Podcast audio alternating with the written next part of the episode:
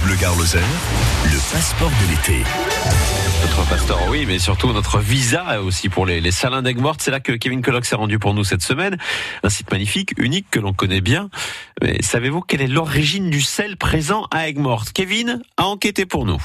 Et au cœur des salins d'Aigues-Mortes, le lieu est paradisiaque. On est là euh, avec Luc Verne, notre saunier, notre guide, ici au milieu de ces eaux rosées. Mais Luc, comment euh, le sel a, débarqué ici à Aigues-Mortes? Bon, d'abord, d'abord le sel, il est venu ici avant l'homme. Hein. C'est-à-dire qu'on a la Méditerranée, l'endroit où on capte nos, eaux salées, qui est du mer salée, la Méditerranée.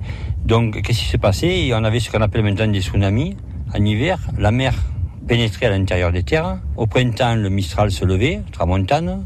Ça repoussait l'eau, mais pas toute, hein, parce que le cordon dunaire bloquait un, petit, peu d'eau et ça faisait du sel.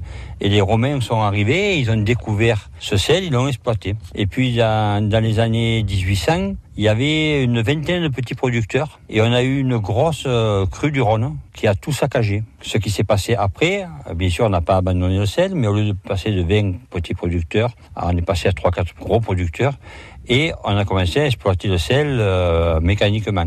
La, grosse avancée qu'il y a eu entre cette année-là, ces années, le début du sel, qui était, un peu archaïque, quoi, et, maintenant, c'est qu'on a rapproché le sel de faire l'endroit où on fait le sel, on l'a rapproché de l'usine. Tout simplement parce que le sel, pour le faire très proche de l'usine, coûte moins cher à transporter. Et ensuite, le conditionner sur aigues mortes.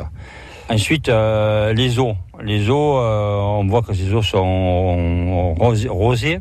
Alors aujourd'hui, le, le, temps n'est pas très favorable parce qu'on a un peu de brume, mais quand on a un grand soleil, elles sont encore plus rosées. Dans, dans l'eau, vous avez une microalgue qui s'appelle la Dunalia salina, et on a aussi un petit mollusque qui s'appelle l'Artemia salina. Alors bien sûr, tout le monde sait ce que c'est l'Artemia salina. Qu'est-ce que c'est?